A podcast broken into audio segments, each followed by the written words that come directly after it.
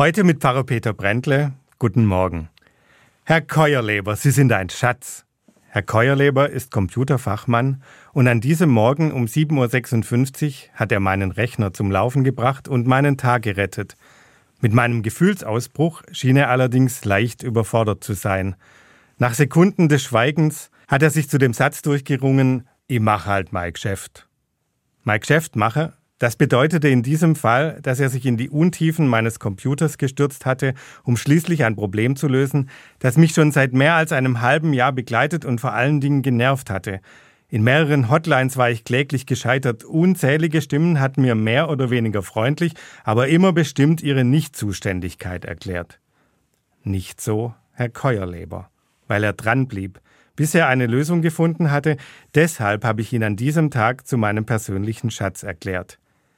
Ich bin immer noch beeindruckt von seiner Reaktion, ich mache halt mein Geschäft. Ja, das hat er gemacht und das gründlich.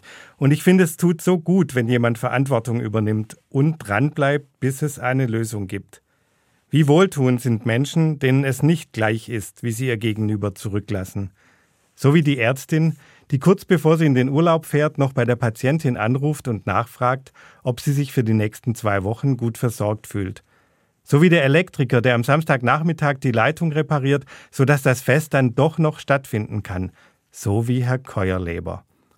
Seinetwegen lag auf diesem so gewöhnlichen Tag für mich ein kleiner Glanz. Und ich bin froh, dass ich ihn an diesem Tag zu meinem persönlichen Schatz erklärt habe.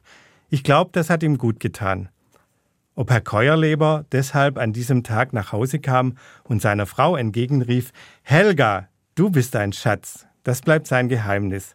Schön wäre das, weil wir alle das Potenzial zum Schatz haben, auch heute. Pfarrer Peter Brändle von der Evangelischen Kirche in Wendlingen am Neckar.